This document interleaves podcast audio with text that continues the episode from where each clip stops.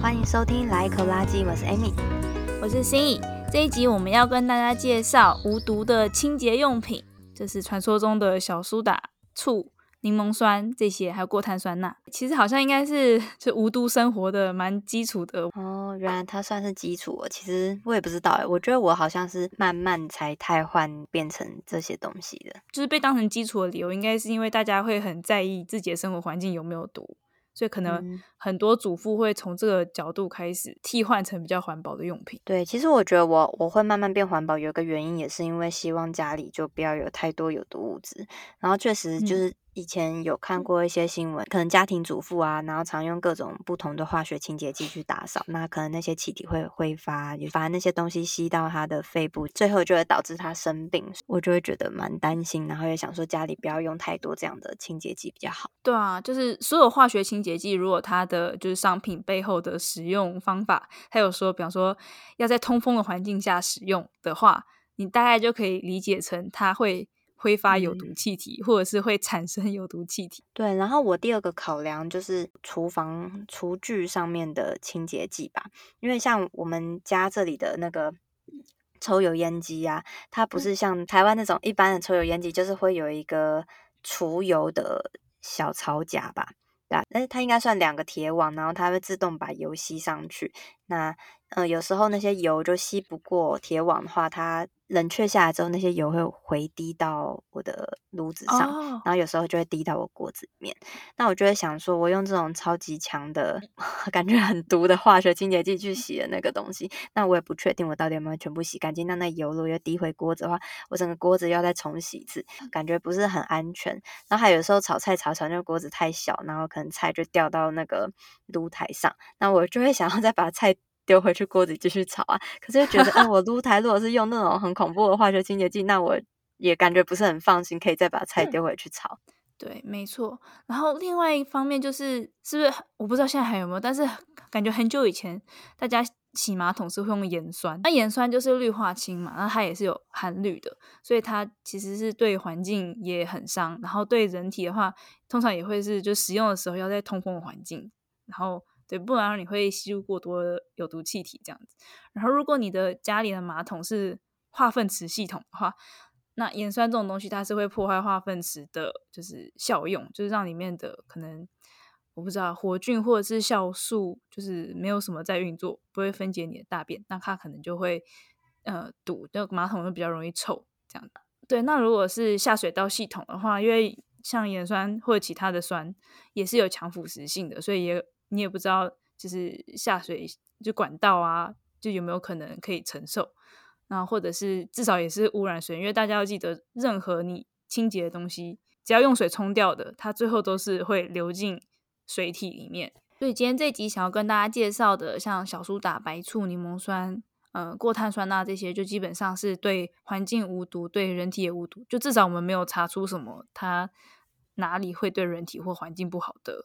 任何资料，对，其实我也就是很有点怀疑，想说，那如果说真的这么好用，那以后大家全部都用小苏打或者柠檬酸去洗，那是不是我们的水会变得太碱或是太酸？那不知道这样到底长期下来对环境好不好？可是真的也没有这方面资料，所以。如果说听众有一些化学专家的话，拜托，很欢迎你可以来信帮我们解答一下。目前我们能够 安慰自己的就是，呃，各种清洁原理主要是酸碱中和来达到清洁效果，所以有时候你会用呃酸的，有时候你会用碱的，所以这样加起来应该不会导致就是最后的水体是太酸或太碱。我这样我这样想了，好吧，那我们就可以先来开始介绍我们的第一个。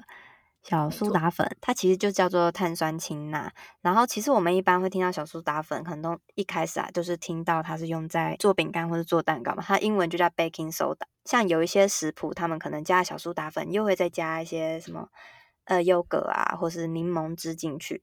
那那就是它的功能，就是小苏打它是它是弱碱嘛，所以它碰到酸的会产生二氧化碳跟水。那那个二氧化碳呢，就是有点像是面包发酵一样，反正就是会让我们的食品里面有。有空洞有气，所以它就会有蓬松的效果。那所以它在居家清洁上，到底是什么原理导致它有清洁效果呢？小苏打粉如果遇到水，就会释放出氢氧根离子，就是会让这个水呈现弱碱性。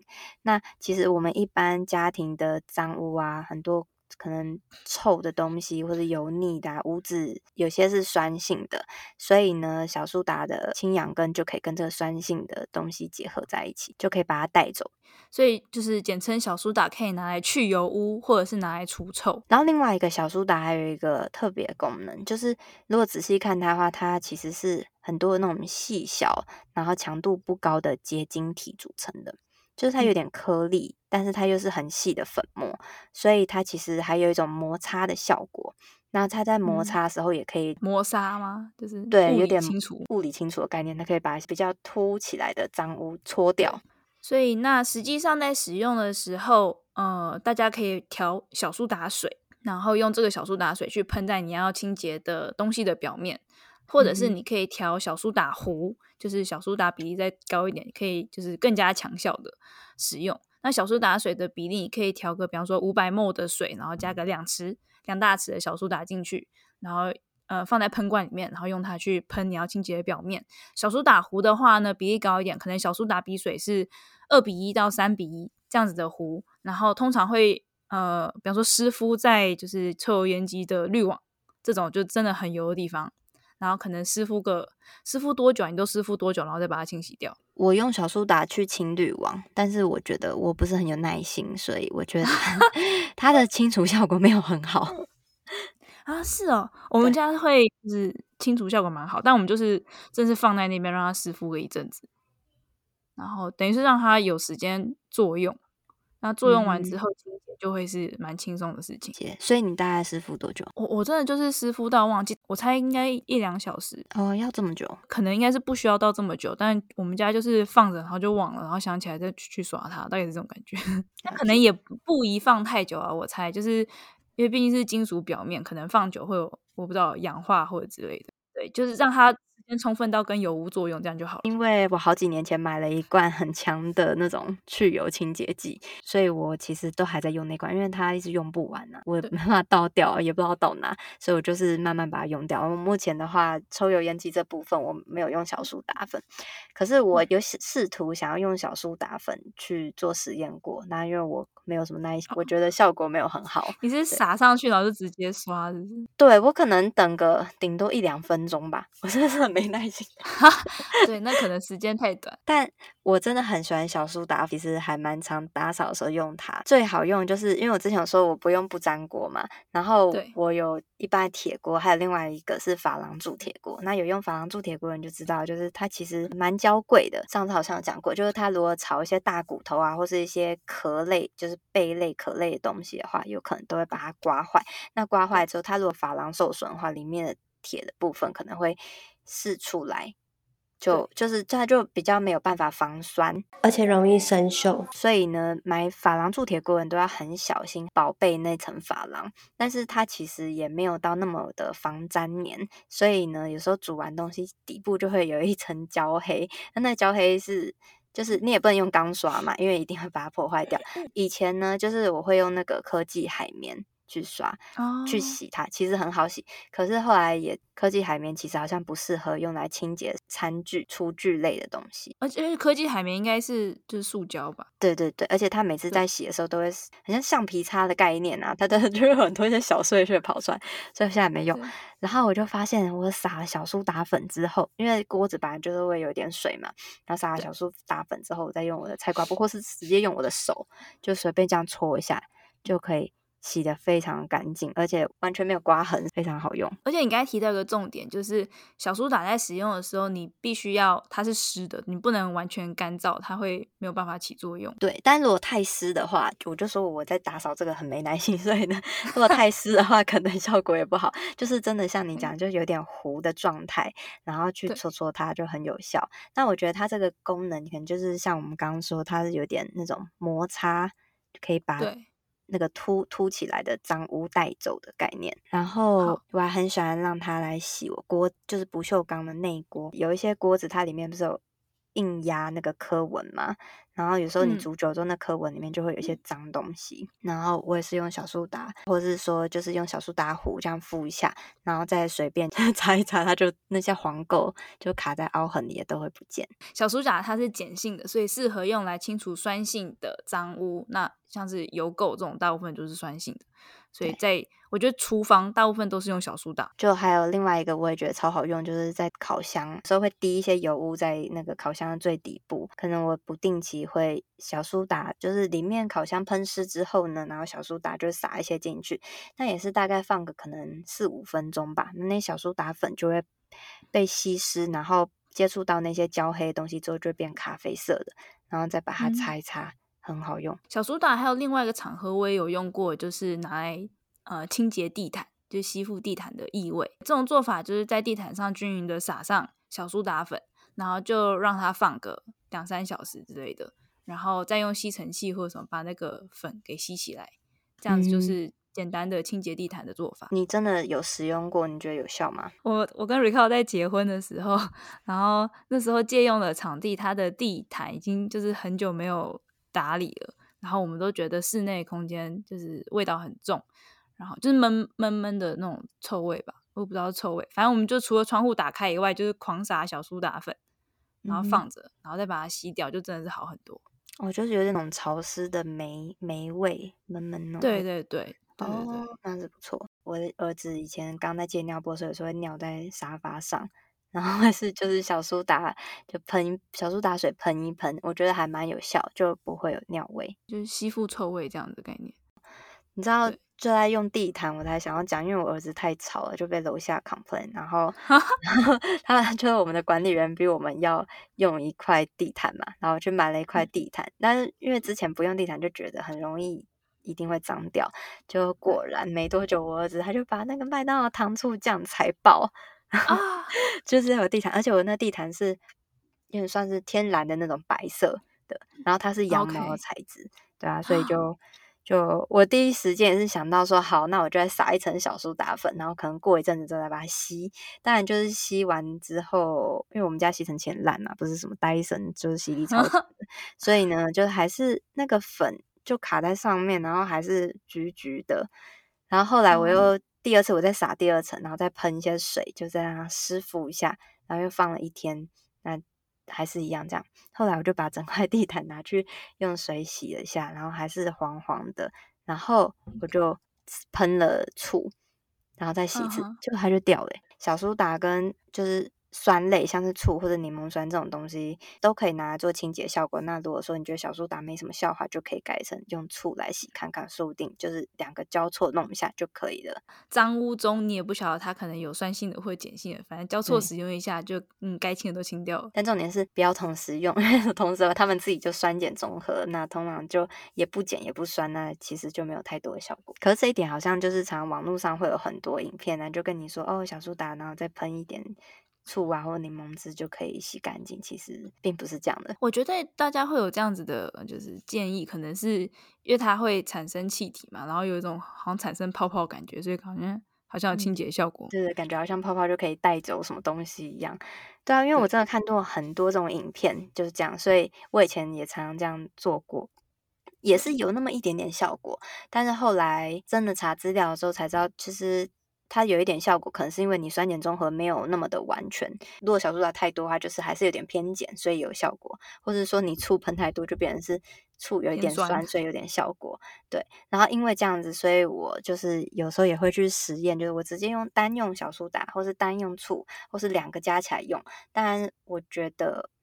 两个加起来用真的没有没有特别强，那所以你觉得单用就明显比较有效很多，会用量比较省，有这样的感觉？单用的话，我觉得小苏打是比较那种，就是因为我没耐心嘛，所以它就是快速 暴力、立竿见影，就是你可以很快看到效果。那醋的话，就是要等它慢慢去弄啊，因为我没有等那么久，所以可能对我来说醋的效果就没有那么好，这样。Oh, OK，就小苏打我还很常用，就是因为我们家这个厨房台面是那种白色的，可能是类似大理石或者我不知道它什么石，反正就是那种平滑那种白色的石石面。然后那个白色石面其实超容易吃色的，就有时候可能我的一些铁锈，就是因为铁锅嘛，然后底部可能有沾到水，然后放在上面，就锅不 就是越全铁锈。不然就是有撒过那种姜黄粉，姜黄粉就是颜色超容易残留，或者有时候是酱油，然后那种真的是你怎么用水啊、抹布啊擦很久它都不会掉。然后有一次我就突发奇想，也是就是湿敷一些小苏打，然后过一阵再搓搓搓，它就马上掉了、欸。就是我就觉得，其实它应该也不算吸色，它可能只是真的很细致，然后可能有一些酸碱中和效果，就把那个脏污带走，这样。或或者它其实是磨砂效果，然后就把它磨掉，这样。就是可能我们我们的手感觉不出来，它其实是一个。凸凸面，但是小苏打可以把它带走，就是磨掉这样。感觉大家可以试试看。对啊，然后另外一个就是网络上也很多很多人说，就是它清理茶垢非常有效，但因为我没有很常喝茶，所以这个我就不太知道。关于这点，我就是我有看过有人比较，就是用小苏打清理茶垢，还有用过碳酸钠清理茶垢，两个相较之下，过碳酸钠强很多，就是更适合。所以等下介绍过碳酸钠的时候可以讲讲。对。就是我有查到，就是其实我们家现在还没有过碳酸钠，但是我就查一下子，我已经觉得小苏打超好用，但是过碳酸钠根本就是小苏打的强化版。对，虽然他们清洁原理不完全一样，所以他们还是有就是各自适用的场合。好像也蛮多人会用小苏打水来洗蔬果，清除农药。你有用过吗？我没有，对，但我也有看到这种做法。对，然后其实我本来也一直觉得就是质疑质疑的，因为可能就是大家觉得好像很有效，那不是都会有人什么加盐水？我小时候有人是加盐水去除农药，然后然后后来也有人是用臭氧，像我妈都是有一个有一台臭氧机会去打，但我也不知道那到底有没有效。哦、然后有人是泡醋水，但小苏打这部分我特别去查了一下，确实有研究指出。就是小苏打可以清除苹果上的农药。那那个研究是这样的，他、嗯、是去买有机苹果，然后在过滤苹果上涂两种苹果农比较常用的农药。嗯，然后其中一种还是那种可以穿过表皮，就是到水果里的农药这样。然后呢，他们就用三种方法去洗，一个就是用市面上比较常用，他说用 bleach 洗，应该就是用漂白水去洗。漂白。我说用漂白水洗食物也太奇怪，我也觉得有点纳闷。它就是 bleach，对，我可能反正就是商业上常会用的方法，就是一些化学清洁剂去洗这个农药。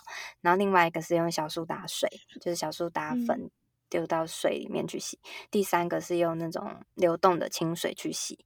然后他们说还蛮效果蛮明显，就是两分钟以后，小苏打水的那一组它的农药移除比。流动水跟就是市面上的清洁剂来洗的干净很多，就洗掉很多。嗯.但是如果真的全部要完全清除的话，大概还是要花个十二到十五分钟的浸泡。哦，好哦。嗯，我看到这一篇。报道嘛，他有说，但这个实验也不一定说这么准确，因为其实是市面上有太多种农药了，那他们只是挑了其中两种，嗯、就可能说这两种农药是比较偏酸性，所以还可以跟小苏打做这样子的结合，然后比较容易清洗掉。但是不一定所有农药都可以适用这个方法去洗，因为毕竟可能还是有太多不同种农药。然后另外一个问题就是，我现在才知道，就看这篇我才知道，就是说农药是会渗渗透进去水果里的，所以其实 就算你外面洗的再怎么干。净就是可能已经有被吃进去的农药，所以不管怎么洗，还是会有一些化学物质残留。其实就是请买有机的或者天然农法，对啊，就如果你很在意农药这件事的话，然后还有他就是讲说，所以其实建议啊，蔬果其实如果一买回来的话，就会先洗，因为农药在上面放越久，它就越有机会穿透到水果里、蔬果里面。嗯，但我完全不知道，而且我平常有时候还会觉得说，哦，我是不是？水果放了，然后我越久没吃的话，可能上面的农药就可能自行氧化或什么分解掉了，然后反而放越久，水果可能越没农药，就完全是我自己想太多啊。那有些水果不适合，就是不适合在保存之前先洗，嗯、这样就蛮尴尬的。有些什么草莓或者葡萄这种东西，啊、你一洗下去，应该很快就烂掉。对，你就洗了后就就要立刻吃，哎，不然放冰箱再拿出来又烂了。是啊，所以就是如果真的很介意农药，还是。买有机的会比较好，所以小苏打真的是很适合在家里就常备着。那如果你要存放的话，记得要放在密闭的容器里面，因为小苏打它的特色就是它容易吸臭，然后吸湿吸污垢，所以如果你没有把它好好的密闭存放起来的话，你下次再打开来看，它可能就已经可能结块一块一块这样。那个小苏打真蛮便宜的，我们这边买一大盒好像也才台币大概三四十块吧。然后我通常就是倒一些在一个玻璃罐里面，然后要。厨房要用什么都是从玻璃罐里面拿，这样我觉得也可以啊。那等于你等于用完再补的意思嘛？对，就不会一直一直开开关关的感觉，很容易会受潮。对对对。拿小苏打来清洁的时候，你跟呃小苏打的量跟油污的量就是大概抓一下，差不多就好，不需要 狂倒小苏打，觉得这样好像很清洁，但其实就是只会有足够小苏打跟那个油污作用，剩下的小苏打就是多的小苏打。如果你把它洗起来，你觉得手感是滑滑的话，就表示有。过多的小苏打，好，所以那刚刚介绍的小苏打，它就是碱性清洁剂，用来去除酸性的脏污。如果你的脏污是碱性的怎么办呢？我们要介绍酸性的清洁。酸性清洁的话，通常大家比较常用就是柠檬酸或是醋。对，那柠檬酸的话，通常都是一包白色粉末，也是调成呃柠檬酸水，就是也是水，然后里面可能三百 ml 的水里面加一匙柠檬酸这样子的比例。对，那因为我没有特别去买柠檬酸，所以我就是买。买醋就是一般的白醋，呃，可以做沙拉用，可以吃的那种醋。那醋的话，它就是弱酸，然后有一点杀菌的效果。可是它其实它的杀菌当然没有市售专门那种杀菌剂好，所以如果要拿来，可能像是除这种 coronavirus 这种话，应该这 就是应该是没办法。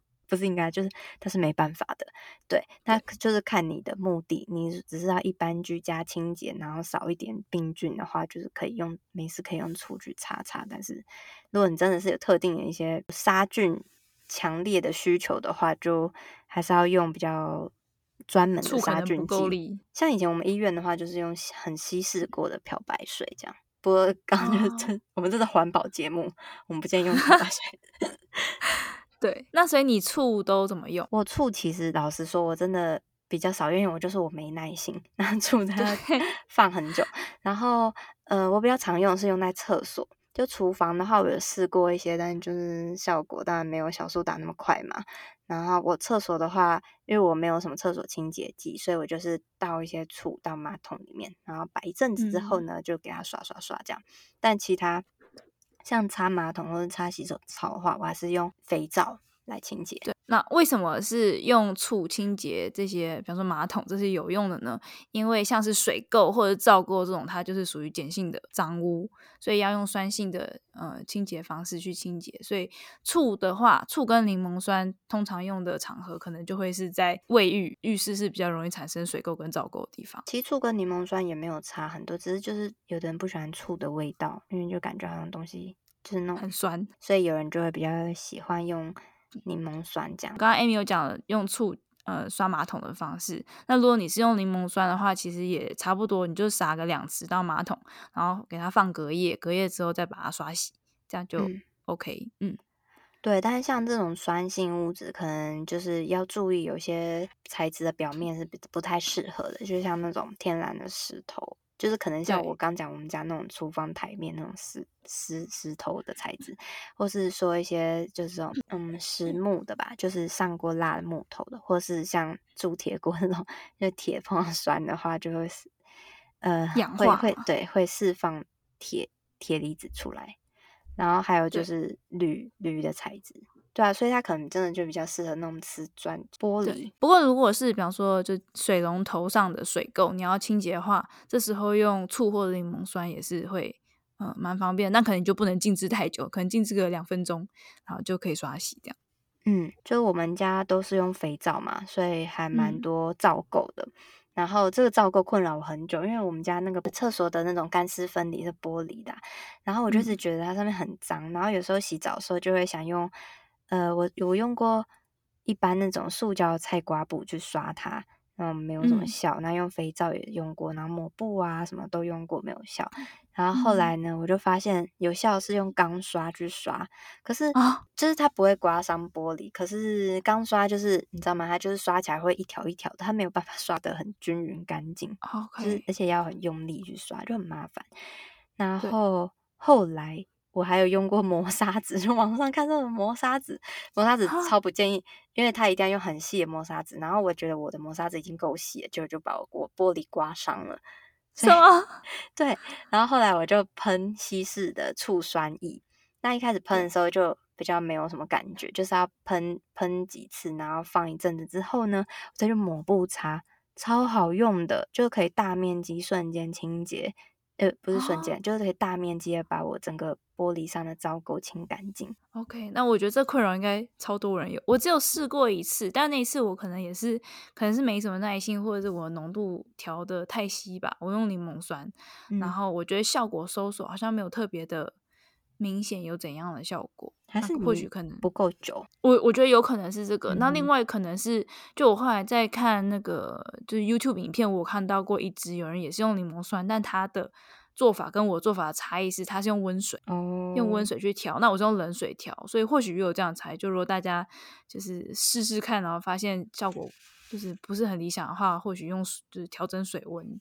试试，我还没试过了。对啊，然后因为做为了做这一集嘛，我因为我前阵子就是用了醋去擦，我就是吓到超好用，因为我一直觉得醋很弱，然后跟小苏打粉比起来，然后就发现天啊，醋还是有它很好的地方，我就很开心。然后后来我就想说，嗯，那会不会小苏打其实也可以去除这个皂垢？所以我又再去就是就是找了小苏打一,面瓷砖墙，然后我就用小苏打，然后沾点水，就瞬间搓。超好用啊！小苏打那种快速暴力解决，嗯、你知道吗？就是它就是就是磨砂也很好用，这样。对，它就瞬间可以把皂垢除掉。但我后来发现，就是它要就是花一点时间一直搓，因为如果你不想等的话，你就要一直搓，然后其实手蛮酸的，就是一直搓的墙。哦、然后通常有皂垢，一定是一整面墙超大片。我又再重新拿醋去喷，就是发现我如果直接。喷完之后马上擦的话也很难，但如果就是反复喷几次，让它静止一下之后，你再去擦就变得很好用。所以就是醋，就很像是那种、嗯、你要温柔对待它，要给它一些时间，但是它会就是它会回报给你很多，就是它 你可以一次清洁大一大面很轻松。但如果你是要小苏打快速，就是它就是快速暴力，然后但是你就要花很很用力去。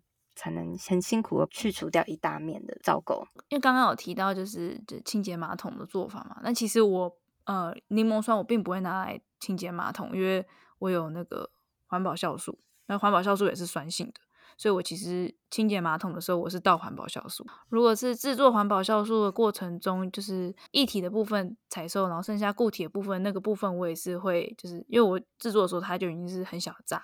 那如果你的渣太大的话，你可以就再把它打碎或者是剪小块，然后我也是把它丢到马桶里面，然后静置，然后到时候再呃冲掉刷洗，这样子也会蛮干净的。对，我之前有用过环保酵素去刷马桶，只是它就会有很多渣渣，然后 就是你要把那些渣渣冲掉。哦，但你冲就是你要冲掉的时候，不是本来就会马桶冲一次嘛？会啊会啊，可能要冲个两次这样。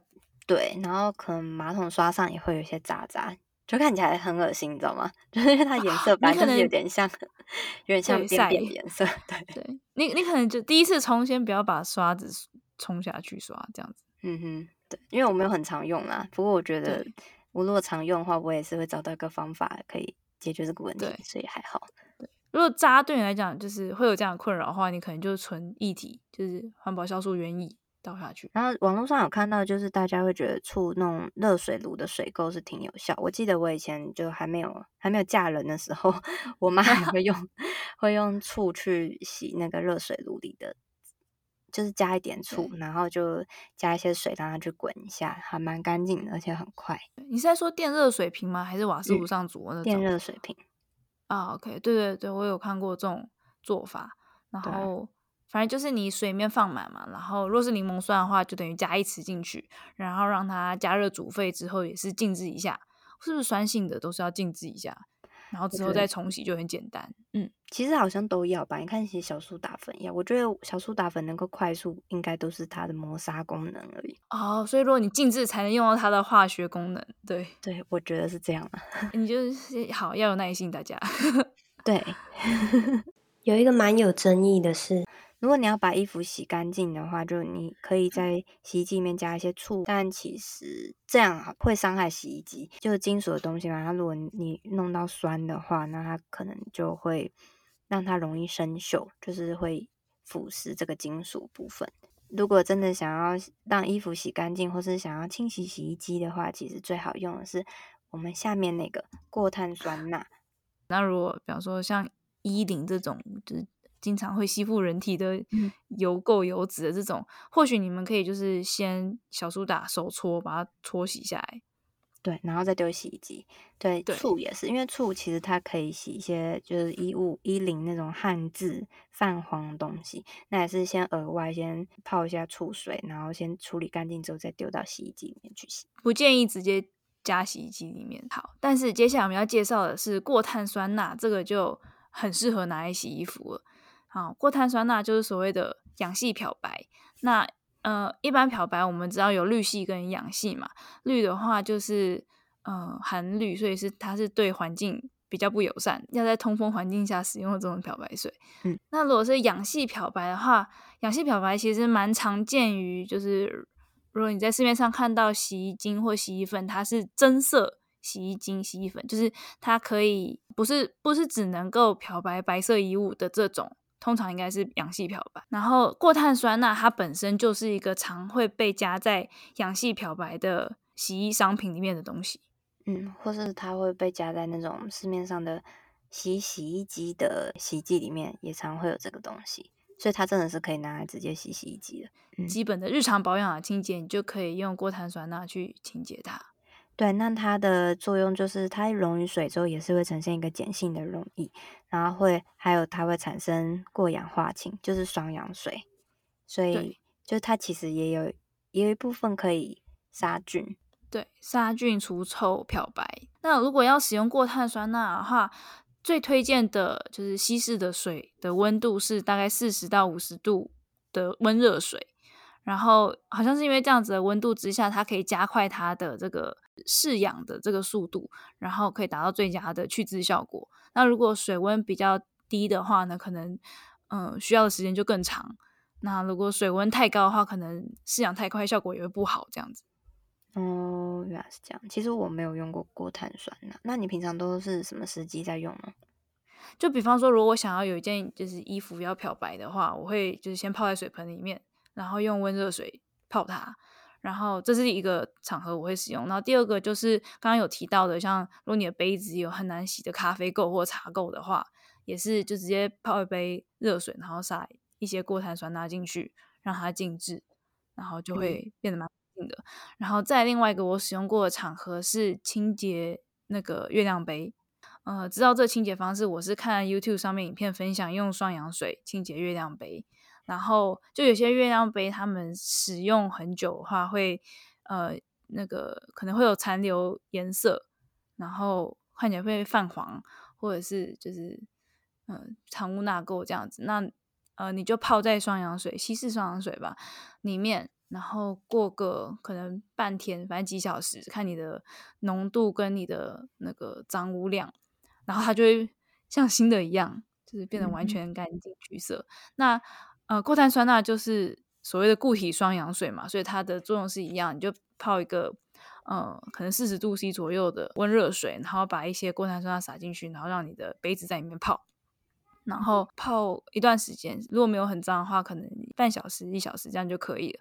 那如果有到非常脏，然后可能你的水温没有高温的话，可能泡隔夜这样也行。我觉得比较不建议就是太常使用，因为好像我有听说就是细胶呃。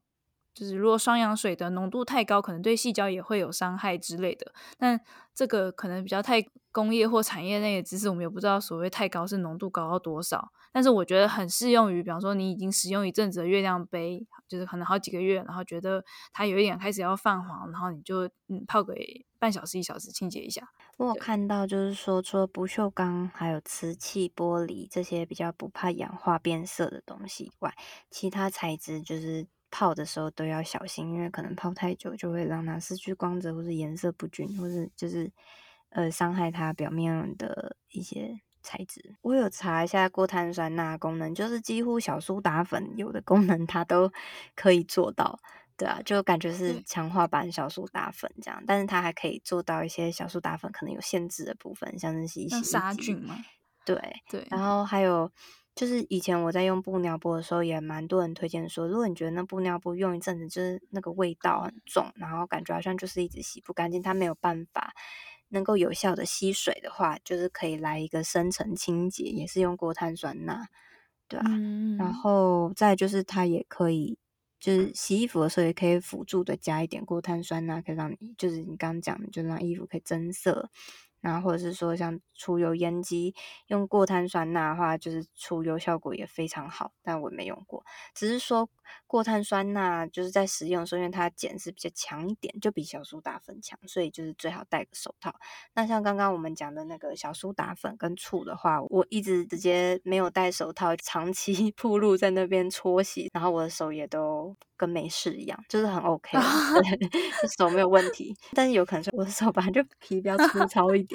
很多 手很细腻的人，还是就戴个手套安全一些。对，就是非常会介意的人，就可能还是戴个手套。过碳酸钠，我觉得它可能，我觉得因为小苏打毕竟还是比较温和嘛，所以过碳酸钠如果在使用在嗯、呃、清洁金属表面的时候，可能还是要比较注意一点，比方说嗯、呃、浸泡的时间。可能不能太长之类的，嗯、就是足够到它跟油污起作用，这样就好了。因为我有曾经有用过碳酸钠要清洁呃抽油烟机滤网过，因为我也觉得它好像就是强化版的小苏打这样子。对，那可能放的时间太久，它居然开始有氧化的迹象。嗯。所以呢，最后没有啊，氧化好像就也没办法怎样。但所以我后来抽油烟机的滤网，我就只用小苏打清洁，那其实就够了。所以过碳酸钠，我觉得嗯，大家最常基本使用场合，可能至少清洁衣物一定没问题，因为它就已经加在市售的，就是增色洗衣粉里面就已经有。然后另外就是刚刚讲的很难洗的，就是茶茶垢啊、咖啡垢，或者你不定期想要清洁一下你的月亮杯这种，我觉得都很好用。嗯、清洗成年污垢也可以试试看，这样。对对对，因为它就是有杀菌然后漂白的作用，嗯、然后但是因为它是它毕竟还是个碱性的清洁剂，所以你要注意，如果你的衣服不能用碱性清洁剂洗的话，不要用它洗会毁了你的衣物。比方说像是动物毛，就羊毛啊或蚕丝这种，它本来就是怕碱性清洁剂的，嗯，你就不能用过碳酸钠来清洁。但其他什么棉麻啊或化学纤维这些都可以。这些天然无毒的这个清洁成分呢，都像我们刚才讲的单用就好，就你不要再混其他的，尤其是化学清洁剂，比方说就是 自己过碳酸钠，然后再加市售漂白水，因为它毕竟还是化学成分，它有可能会产生化学反应，然后就会将有毒气体释放出来。对啊，就可能太强烈的酸碱中和，就是小苏打跟醋还是都弱碱弱酸，就可能还可以用一下，虽然说也没什么效果。